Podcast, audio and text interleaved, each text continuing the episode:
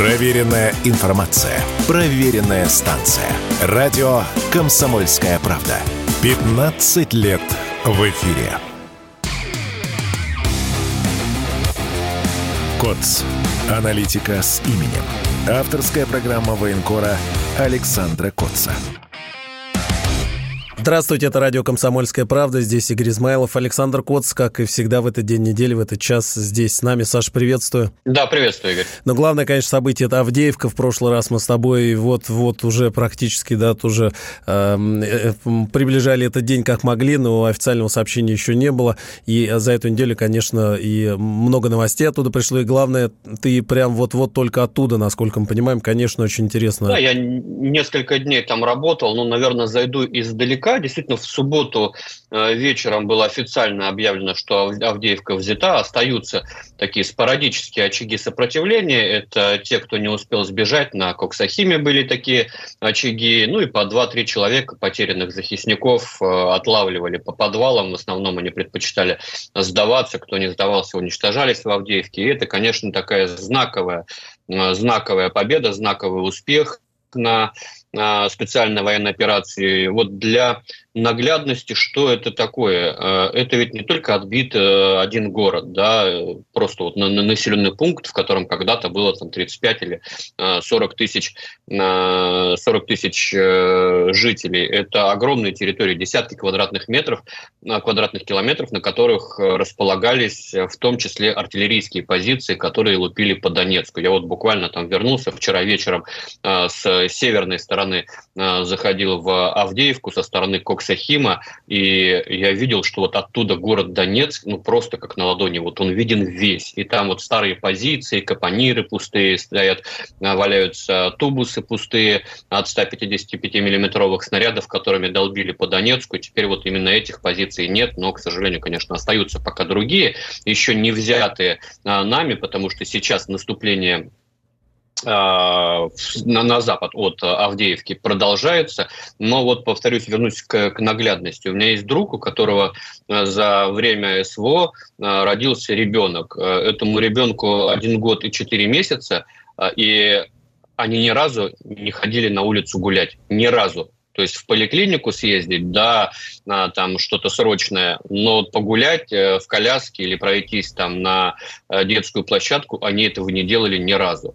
А, то есть ребенок э, сидит э, у окна и из окна наблюдает, э, как меняются времена года вот, вот такое вот детство благодаря а, в том числе вот этой вот самой Авдеевкой, вокруг которого есть несколько населенных пунктов, из э, которых а, бьют по Донецку. Не все эти населенные пункты пока взяты. Сейчас идут а, серьезные бои вокруг Ласточкина, сейчас идут серьезные бои вокруг Орлов, Орловки. Впереди бои за тоненькое. И мне кажется, что все-таки это вот я перечисляю те самые пункты, в которых находились артиллерийские позиции, с которых которых били по Донецку и по Ясиновато, и по Макеевке, и по другим городам-спутникам э, столицы Донецкой Народной Республики. Э, и я думаю, что все-таки выбьют э, из этих поселков украинские войска, потому что они сейчас очень спешно и очень старательно возводят новые фортификационные сооружения и окапываются, закапываются по линии от населенного пункта Очеретина до населенного пункта Уманская или Уманская, как говорят почему-то здесь а, в Донбассе, а, и туда ниже на Карловку.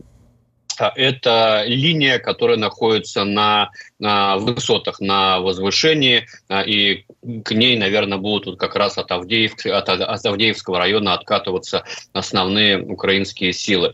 Наверное, надо проговорить, а, как этот успех стал возможен, потому что все-таки, с одной стороны, это а, ликвидация мощнейшего плацдарма а, с огромным количеством укрепрайонов и опорных пунктов, а, с которых измывались над народом Донбасса, и это важнейшая психологическая победа над образом инфернального зла, который буквально там осязаемо нависал над городом. И, конечно, а, эта победа, она приближает этот город-мученик к избавлению от многолетнего террора, но, а, безусловно, это и блестящий успех наших военных, нашей доблестной армии, крупнейший, наверное, после взятия Артемовска. Маринка все-таки такой поменьше населенный пункт, деревушка, а это все-таки город промышленный.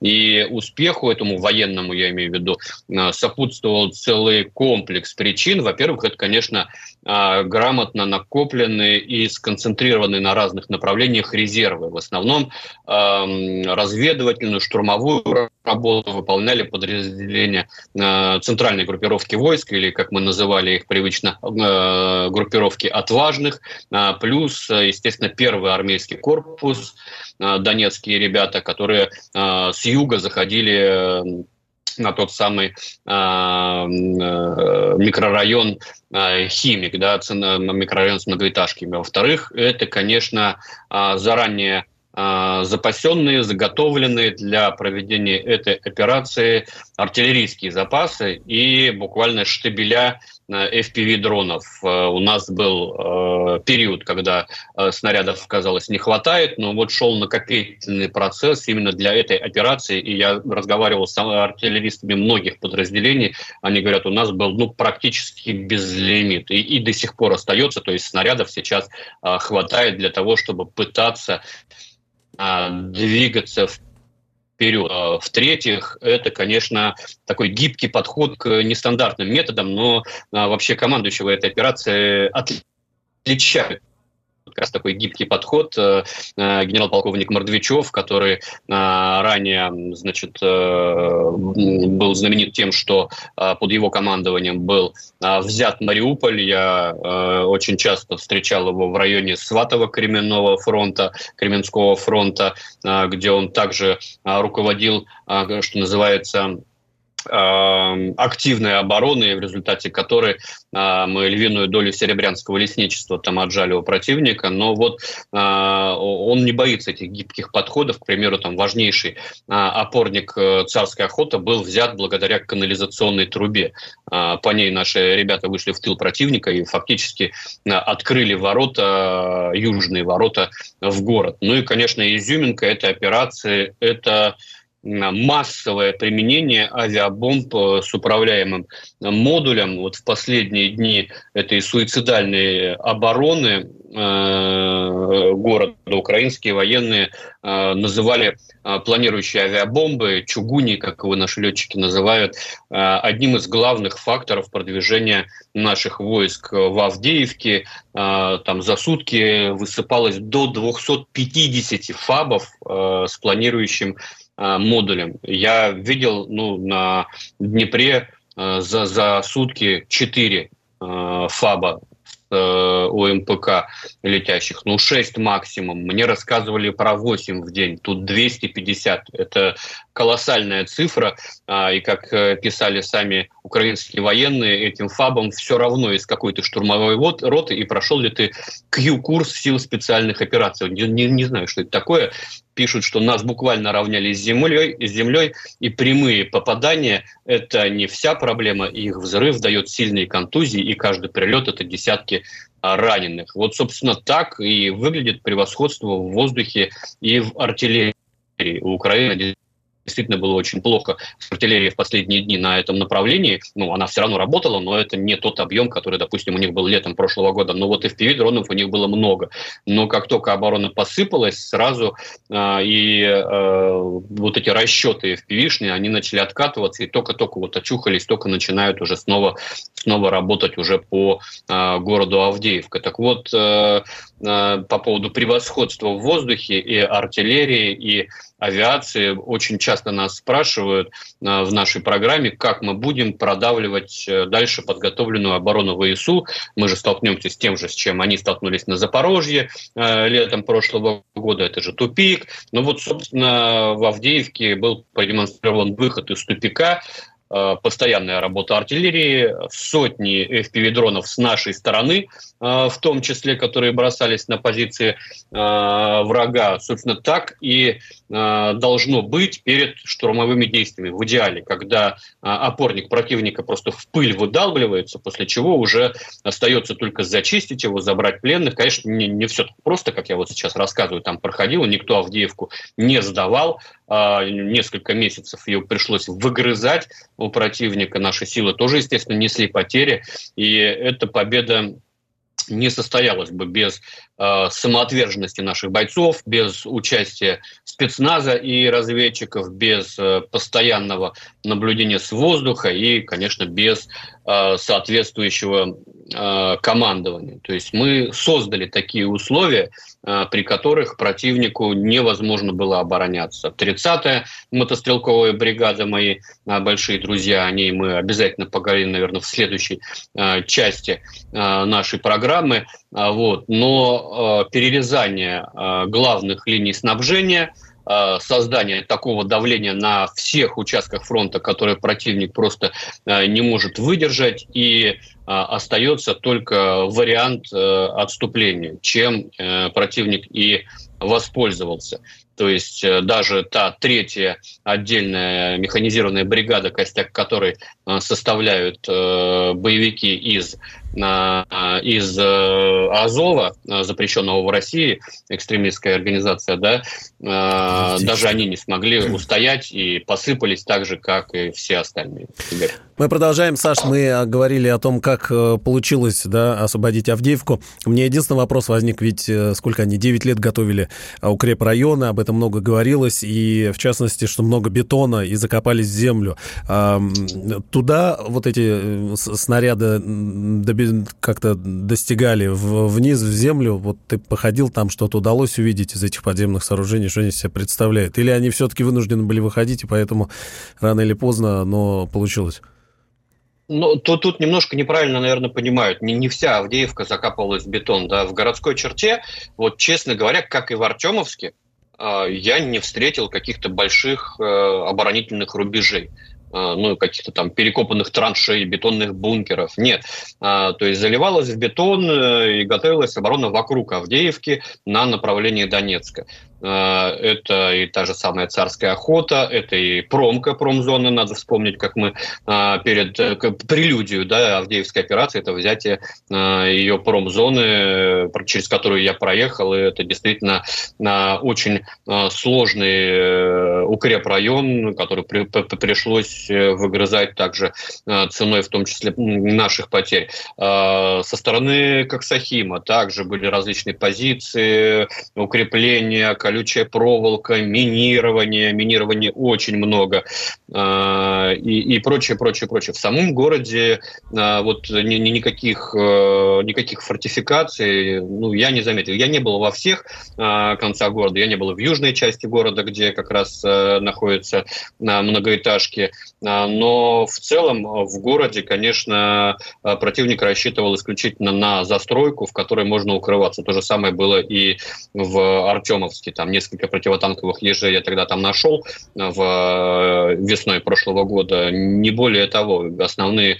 э, узлы обороны Артемовской и Авдеевки в самом городе, они были в жилых домах, в многоэтажках, э, полуразрушенных. Город, конечно, создает такое гнетущее впечатление, потому что очень а, большие разрушения, наверное, сопоставимые с тем, что я видел в Артемовске. Не могу сравнить с Мариуполем, потому что во время боев не был там. А, но город, конечно, очень сильно разрушен. Вот, поэтому а, после того, как были взяты вот эти основные рубежи обороны на подступах э, к городу, уже пошло немножко попроще, потому что не за что было противнику противнику цепляться. Они пробовали э, вставать в оборону сначала по Индустриальному проспекту, потом по... Сначала, вернее, по улице Тимирязева, потом э, по Индустриальному проспекту. Но вот везде их прорубало, везде их шли-шли э, ребята и прорывали оборону, и создавали условия для того, чтобы противник отходил. Вот я работал э, вчера с э, ребятами из 30-й э, отдельной мотострелковой бригады, дальние мои, давние мои товарищи, э, которые пробивались через район дач э, там, в, в, к, к, ну, со стороны Коксахима, и именно они перерезали сначала трассу, которая ведет на Черетино, на индустриальном проспекте, они же потом перерубили трассу, которая из Авдеевки ведет на, на Северное. Уже тогда стало понятно, что одними полевыми дорогами, которые, кстати, не раскисли, я вот по ним походил, поездил, по ним еще можно было как-то снабжаться, и, в принципе, противник еще мог бы упираться, потому что там по примеру Артемовска, э, в домах, э, особенно в частном секторе, на перекрестках, были, были оставлены огромные арсеналы, склады с оружием, боеприпасы, в том числе натовские, польские, американские ленты пулеметные, гранаты немецкие, очень много всего, и они это бросали, то есть они предпочитали отступать, чтобы не попасть в окружение, а как бы средства для обороны у них оставались. А вот, так что, так что вот такая ситуация была. Как, э, как э, мирные жители встречали э, наше подразделение. Э, мне показывали видеоролики на телефонах, э, вот первые-первые моменты, когда люди выходят, видят э, российских военнослужащих, еще до конца не веря в это, но это, это были сначала такая настороженность, а потом, потом слезы радости. И я вот заходил, допустим, в микрорайон Восточный, был там 3-4 дня назад. Микрорайон Восточный – это это частный сектор, э, частный сектор э, Авдеевки, очень много одноэтажных домов, где противник также очень долгое время терроризировал местное население. И, и мне вот женщина говорит, а я вас знаю. Я говорю, откуда вы меня знаете? И вот я просто так, такая ремарка там о людях, да, что это за люди. А я, говорит, вас по телевизору увидела. Мы все время смотрим то Соловьева, то Женю Попова. Я говорю, смотрели. Я говорю, а где вы это все смотрели? У вас что, российское телевидение есть? Он говорит, ну вот пока электричество электричество было, да, у нас там типа на тарелках э, была возможность смотреть российские телеканалы, но вот мы полтора года, полтора года живем без электричества, но у нас там периодически а, можно было включать телевизор, потому что а, у кого-то были э, солнечные батареи, которые накапливали там определенное количество энергии, и они периодически смотрели. Если не смотрели телевизор, то слушали радио, причем российское радио, не знаю, доставало ли из Донецка туда радио «Комсомольская правда», но вот э, у них э, было какое-то э, впечатление того, что происходит вокруг. И, конечно, э, груз, э, груз с души, когда зашли российские войска, они говорят просто э, непередаваемое ощущение. А, понимаешь, это люди, которые э, по последние полтора года, последние, ну да, полтора года жили в э, жесточайшем стрессе, э, разбит полностью микрорайон, э, все побито артиллерией, э, противник, когда отходил, массированно накрывал этот огонь, но дело даже э, не в том, что вот люди привыкли жить в полной разрухе, а на самом деле это совершенно жуткие условия. Вот, э, люди были под э, психологическим прессом. Они честно говорили, что не все э, украинские военные к ним относились как к врагам. Но если речь шла о приезжих откуда-то из западных Э, регионов э, Украины, то, конечно, к ним относились как к сепаратистам, как к пособникам э, ГРУ, ФСБ, КГБ и прочих аббревиатур, как к шпионам и так далее, и так далее. И это не только во время специальной военной операции, это во время всей оккупации, когда противник стоял, попытался всячески поддеть да, местное население, припоминая, что Авдеевка когда-то там тоже хотела хотела участвовать в референдуме по независимости э, Донецкой Народной Республики. А, вот. И, и вот это отношение, оно, оно очень показательное. Я еще отметил, что когда мне, я там расспрашивал местных жителей, э, а как вы выживали, то все, и вот они говорят, там, вот, у меня мама там на пенсии, за пенсией ездили в Красноармейск. Для меня это вот такой пунктик. Она сказала Красноармейск, а не Покровск. Э, украинское нынешнее название этого Красноармейска. То есть это наши люди, а, которые действительно долго ждали освобождения, и у которых, я вот специально каждому задавал вопрос, а местных я встретил там за один день человек 50, наверное, вот в этом частном секторе. А, вот. Э, есть ли родственники в России? И у всех оказались родственники в России, у кого-то в Татарстане, у кого-то в Подмосковье, у кого-то а, в Сибири, в Иркутске, у кого-то на Дальнем Востоке, в Хабаровске. Я говорю, а вы, ну вот пока связь была, вы с ними общались, Они говорят, нет, мы с ними не общались, мы специально договорились прервать всякое общение с родственниками из России, потому что в любой момент на, на улице любой военный мог потребовать показать телефон, и не дай бог бы там оказалась записная книжка с российскими номерами, не дай бог там бы оказалась переписка какая-то с родственниками. Все это сулило очень серьезными неприятностями грозило. И меня потрясла история одной женщины, тоже из микрорайона Восточный, которая рассказала, как забавы ради, я не знаю, или тренируясь, застрелили ее внука из, э, ну, судя по всему, из какого-то снайперского оружия российских а, позиций, позиций ДНР там близко не было, тем более, что это был 2016 год, ну вот просто а, пуля взошла, человек учился в Донецке и постоянно ездил из Донецка в Авдеевку, тогда так еще можно было через Маринку, был пункт пропуска, и вот как-то он примелькался, и вот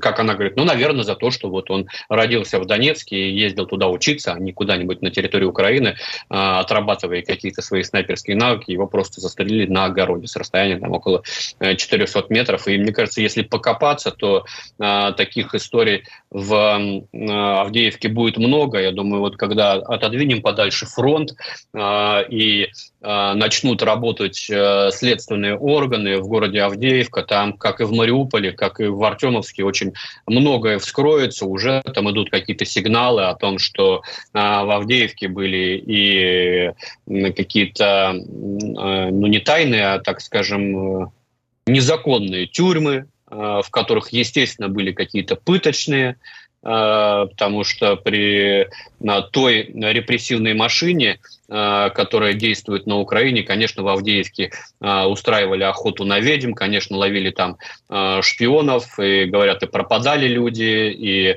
родственники не могли потом добиться правды, потому что официально их никто не задерживал, никто не оформлял, а в итоге пропадали люди. В общем, вот это такие истории, я думаю, еще будут возникать, да должны возникать после того, как мы отодвинем фронт. Но пока бои к западу Авдеевки еще продолжаются. Я вот э, сижу в донецкой гостинице и, и грохочет постоянно, причем грохочет мощно, я имею в виду наши работают э, в ту сторону, хотя и э, Донецк тоже, к сожалению, продолжают обстреливать. А, вот, и и я, я скажу, что это действует на нервы, вот эта постоянная канонада. Я не представляю, как люди здесь 10, 10 лет живут а, в таких условиях. А, но будем надеяться, что а, в там, ближайшие недели все-таки удастся удастся отодвинуть фронт настолько, чтобы а, Донецк вздохнул посвободнее. Прилетают по-прежнему снаряды, к сожалению, в город. Александр Коц э, прямо практически из Авдеевки, вот только-только вернулся. Продолжим сразу после новостей. Фридрих Шоу. На радио «Комсомольская правда». В главной роли Мадана Фридрихсон. При участии агентов Кремля и других хороших людей. Автор сценария «Здравый смысл». Режиссер, увы, не Михалков. Слушайте с понедельника по среду в 6 часов вечера по московскому времени.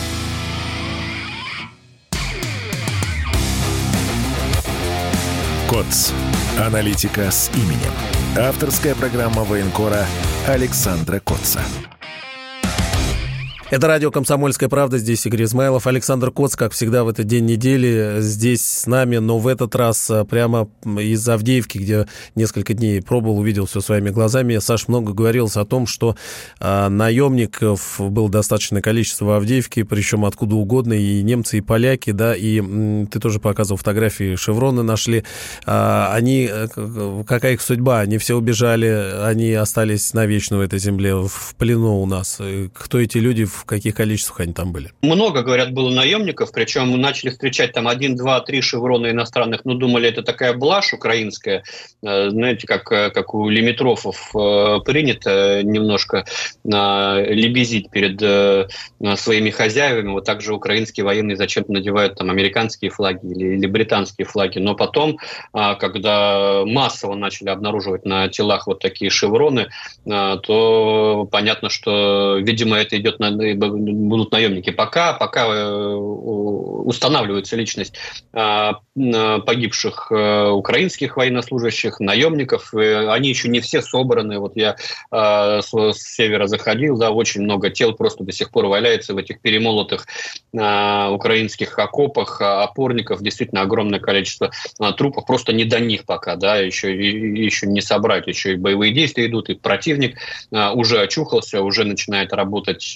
FPV-дронами, уже а, снова работает артиллерия, видимо, она откатилась и уже а, на, с новых позиций бьет. Но то, что рассказывают мне бойцы, вот, допустим, я работал вчера с бойцами 3-й отдельной мотострелковой бригады 2-й общевойсковой гвардейской армии, наемников, наемников было действительно много.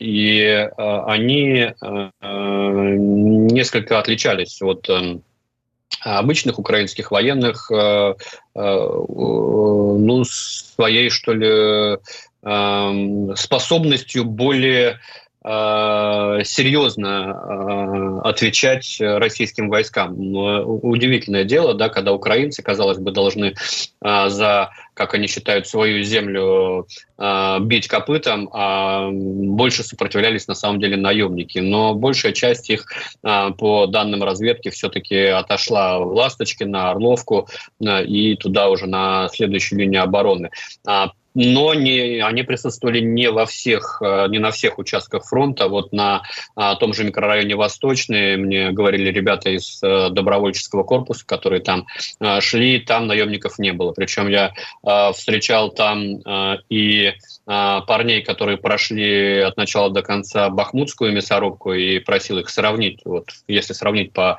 э, по напору боев, по накалу, по э, сопротивлению противника, они говорят, не-не-не, Артемовск это был ад, ну и вообще это был наш первый контракт, и там первые потерянные друзья и так далее, первые ранения и так далее, и так далее. Здесь э, и, и там, как они говорят, в Артемовске э, было больше наем, много наем наемников. Вот в микрорайоне Восточный они как раз наемников не увидели, а увидели а, бегущего противника, который потерял волю к сопротивлению. Вот. Поэтому, видимо, на каких-то а, участках а, стратегических а, в районе а, логистических а, путей наемники присутствовали. А где-то вот как в таких районах, как Донецкая фильтровальная станция, там этих наемников не было. Кстати, Донецкой фильтровальной станции это а, объект э, когда-то был э, жизненно важным да, для самого Донецка. Вообще по Минским соглашениям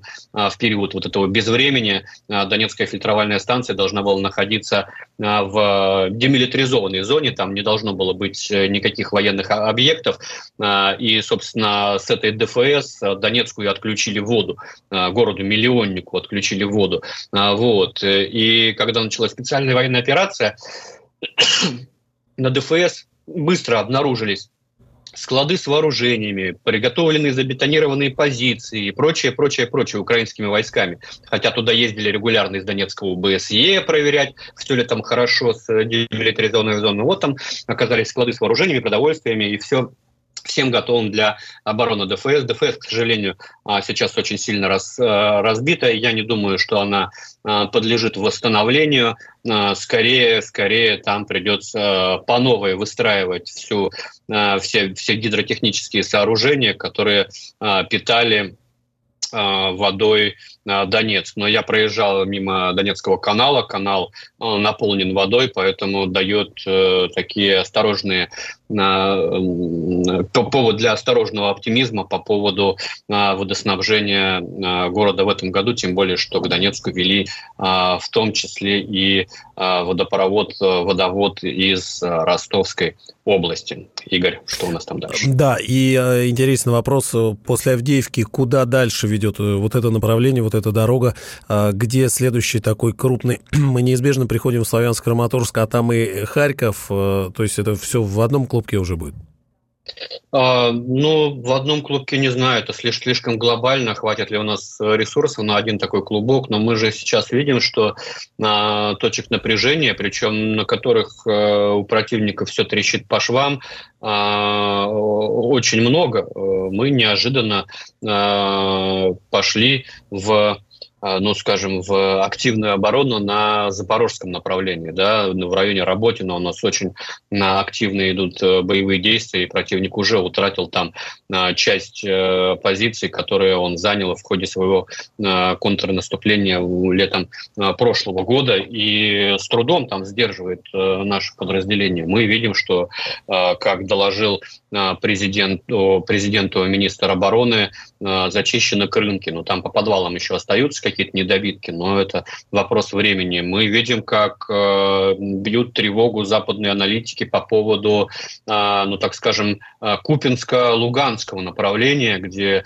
э, также мы создаем очень серьезное давление и, э, ну, наверное, в перспективе э, пытаемся выйти на рубеж обороны, который проходит по э, восточному берегу реки Оскол э, от э, Купинска до, собственно, города а, Оскол. Э, Харьковской области, и это тоже дает э, там, э, пищу для дискуссии, что будет дальше. Сегодня ну, вот в Маринке, обороны... да, населенный да, пункт Победа. Вот я вот как ага. раз хочу сказать, да, что в Маринке Министерство обороны сообщило о взятии Победы. Там, в принципе, интересные происходят события, потому что фактически мы потихонечку создаем такие же клещи для Угледара, какие мы создали для Авдеевки. И я вот, честно говоря, уже начинаю искать, я просто на том направлении не работал, уже искать людей, с которыми а, надо будет э, работать в Угледаре, потому что перспектива окружения этого мощного узла обороны, она уже осязаема. То же самое это к югу, допустим, от Маринки, да, а к э, западу, получается, у нас э, идет продвижение там Георгиевка, да, в сторону Курахова. Курахова это еще один а, узел обороны. А там, глядишь, от Горловки пойдем. И, в общем, перспективы можно рисовать, конечно, самые радужные, но совершенно очевидно, что сейчас надо додавливать э, то, то, то, то, то что можно э, к западу от Авдеевки, э, отодвигать артиллерию еще дальше противника. Потому что ну, вот вчера я вышел, вышел из кафе и прям слышал, как пролетел снаряд. Позже стало известно, что он попал в больницу Калинина в Донецке. Позавчера я сидел в подвальном кафе и вот э, звука не слышал, но прямо под землей вот эта вибрация дошла, два ду-ду, два взрыва.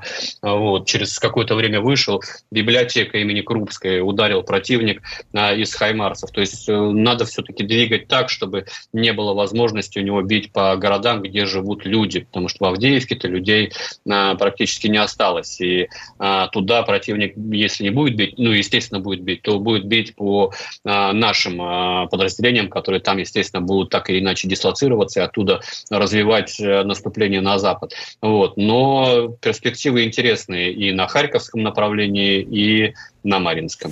А как далеко до Одессы и Киева? Почему вопрос возник? Дмитрий Медведев уже прямо говорит, что мы ждем Одессу, а до Киева, если придется, то дойдем. Интересно, что это все-таки прозвучало, да, и а, вот твое интересное экспертное мнение все-таки как далеко, но теперь уже понятно, что как бы далеко не было, а, все равно будет. Ну, очень далеко, очень далеко. Я, я вообще в тупик э, встаю, когда меня просят прокомментировать заявление Дмитрия Анатольевича Медведева, потому что я э, не очень осведомлен на на чем основывается его вот этот э, воинствующий оптимизм. Ну вот у меня, я, я просто не обладаю, наверное, той полнотой информации, которая есть у э, чиновника такого высокого ранга, чтобы э, быть э, таким оптимистом. Я предпочитаю быть реалистом и понимаю, что Авдеевка, ой, Авдеевка, господи, Одесса, Одесса.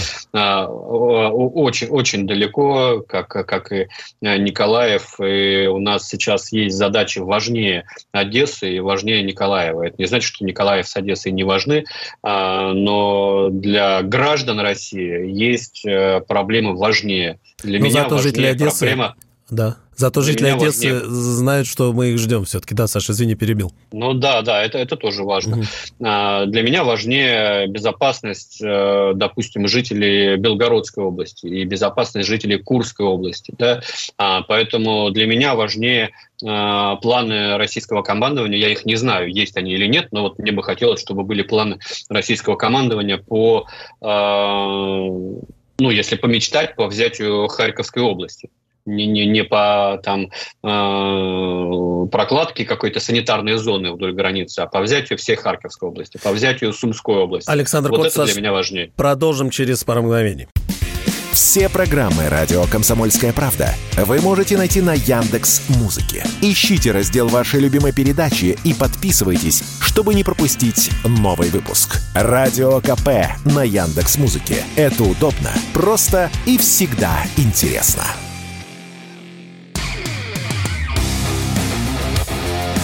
КОЦ. Аналитика с именем. Авторская программа военкора Александра Котца. Мы продолжаем. Александр Коц, аналитик с именем. Вот э, еще раз скажу, Саша только вернулся из Авдеевки, своими глазами все видел. Мы говорили о том, куда же дальше. Конечно, э, да, в конце вот предыдущего блока Саша сказал Харьковская область, Сумская. Мне кажется, это, конечно, все вот на слуху, на виду, и тоже все ждут, не дождутся. Особенно, особенно Харьковская область. Другой вопрос, что э, вот мы начали с Авдеевки, и, и я хотел спросить, как же, насколько этот город сохранился, вот этот э, солдат советский, чудом уцелевший, церкву ловушка. Все-таки ты говоришь, какое-то сумасшедшее количество авиабомб, которые, которыми работали. Э, вряд ли, конечно, можно говорить здесь, да, о, о том, что что-то там существенно принципиально уцелело. Ну, авиабомбами, авиабомбами работали в основном все-таки по укрепленным районам э, перед городом, да, чтобы прорвать оборону. А вот. Но разрушений очень много, и я когда общался с э, мирными жителями, они так, а что теперь будет? А, а, ну, вот с мирными жителями, которые просто были в изоляции, да, у них не было ни э, солнечных батарей, чтобы хоть иногда радио послушать, ничего. Ну, вот. А я говорю, ну вы что, Мариуполь видели? Вот так же отстроить? Они говорят, не нет, видели. не видели. Да. А я показываю фотографии, они смотрят, это что, прям Мариуполь теперь такой? Я говорю, да, честно, я говорю, да. И Авдеевку также отстроят. Я говорю, ну, конечно, отстроят. Как Приедут бригады, уснули, дороги, ну, нет, электричество. Ну, только, да, да, Там да, пенсии уже, по-моему, начали оформлять. Да? как э, в Мариуполе, потому что, к сожалению, э, не везде еще возможно начать, начать полномасштабное восстановление в том же э, Северодонецке Луганской Народной Республике, Лисичанске Луганской Народной Республике. Ну вот точечно что-то делают, но полномасштабно масштабно невозможно развернуть, потому что рядом а, линия фронта. Также и с Авдеевкой. Но как только станет это возможным, то, то, то, то, то там будет, конечно, большая стройка, и все будет восстановлено. Ну, я почему спросил э, применительно Харькову. Вот эта э, технология, если можно так говорить, опробованная на Авдеевке, она позволяет большие крупные города э, как-то э, аккуратно, бархатно брать, да, без э, каких-то фатальных и масштабных разрушений. Потому что все-таки, конечно, Харьков огромный город, да, и, ну, одно дело окраины, где может точно по укрепрайонам работать, а другой вопрос, э, ну, и про боюсь, Одессу, когда говорят, да, с памятниками. Я, я вот как реалист э, боюсь, что нет, к сожалению, ну, просто, просто окружать и на измор брать, но это на измор брать мирных граждан, которые внутри остаются, а украинцев, естественно, выпускать не будут. А, украинцы, как показала Авдеевская практика, располагали в том числе а, в городской застройке свои средства поражения, там, артиллерию и так далее, и так далее. Но, к сожалению, это неминуемо. И когда а, противник начинает изгаляться, там, зубоскалить, вот, посмотрите, русский мир пришел, камни на камне не осталось.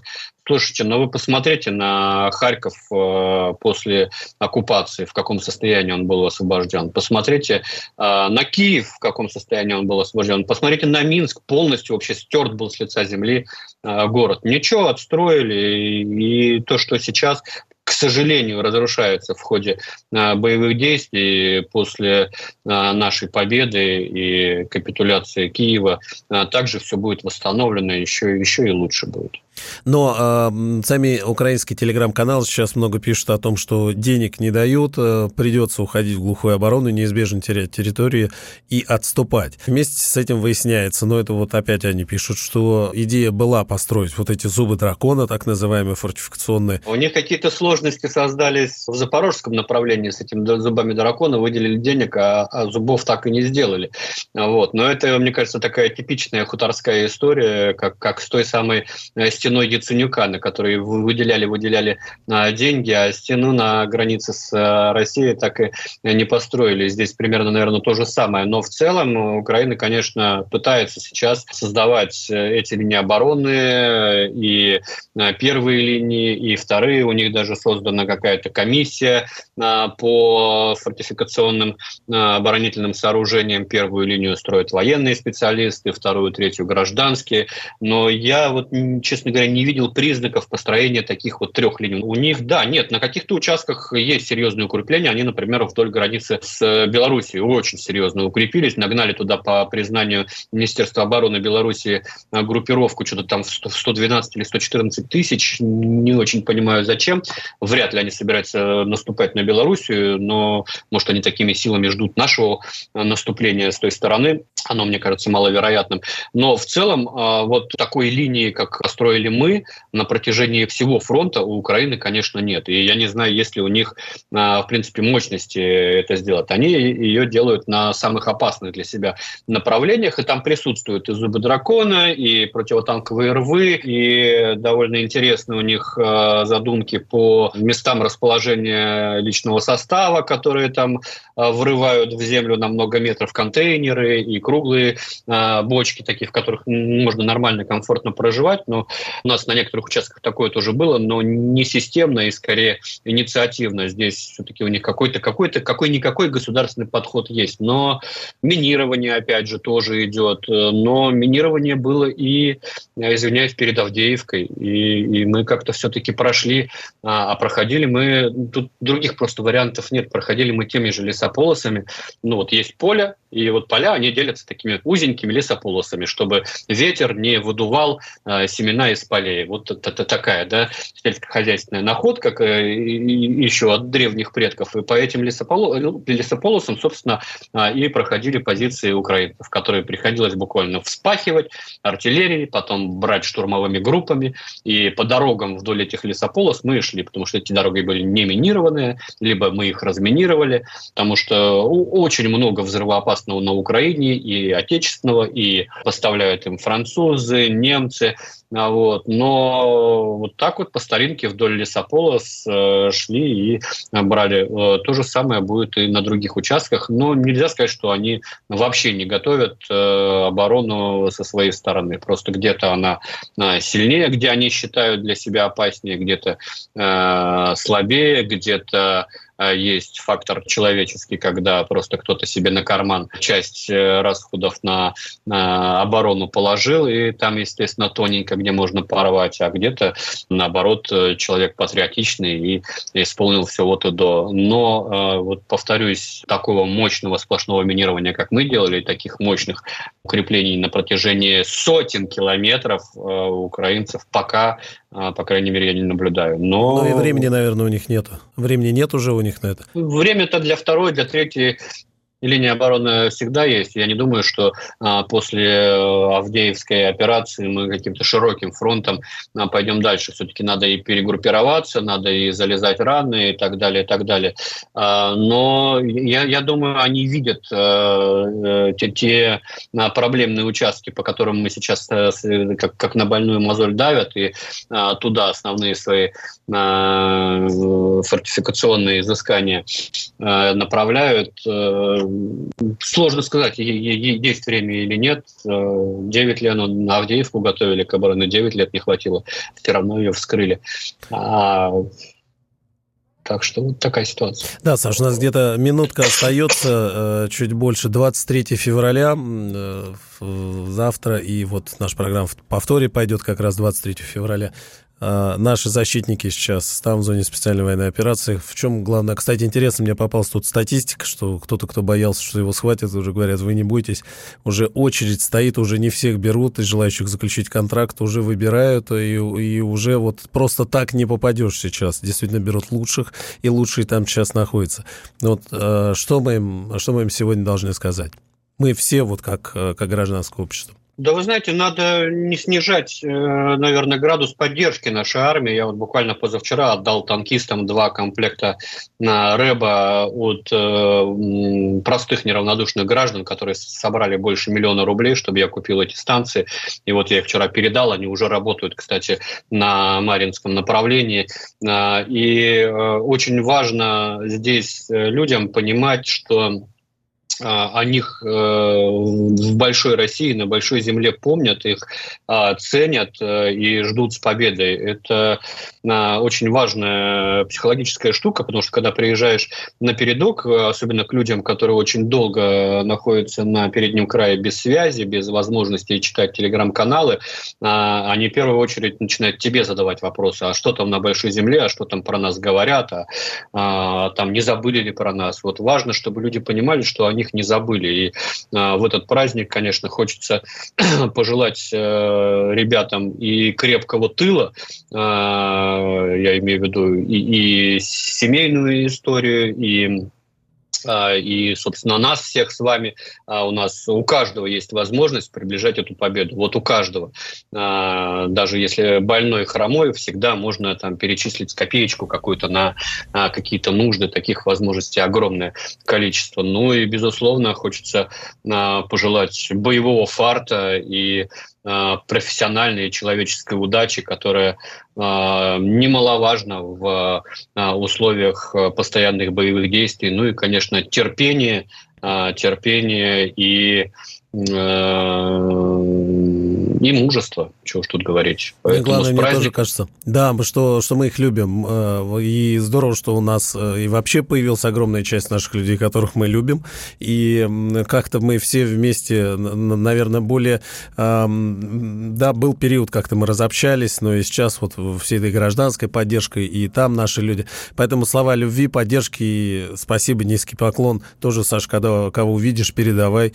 Э, да и, кстати, всем людям в Донецке, которые все эти годы терпели и фактически тогда еще встали на защиту нашей общей Родины. Александр Коц, Саш, спасибо, до встречи через неделю. До встречи, ребят. КОЦ. Аналитика с именем. Авторская программа военкора Александра Котца.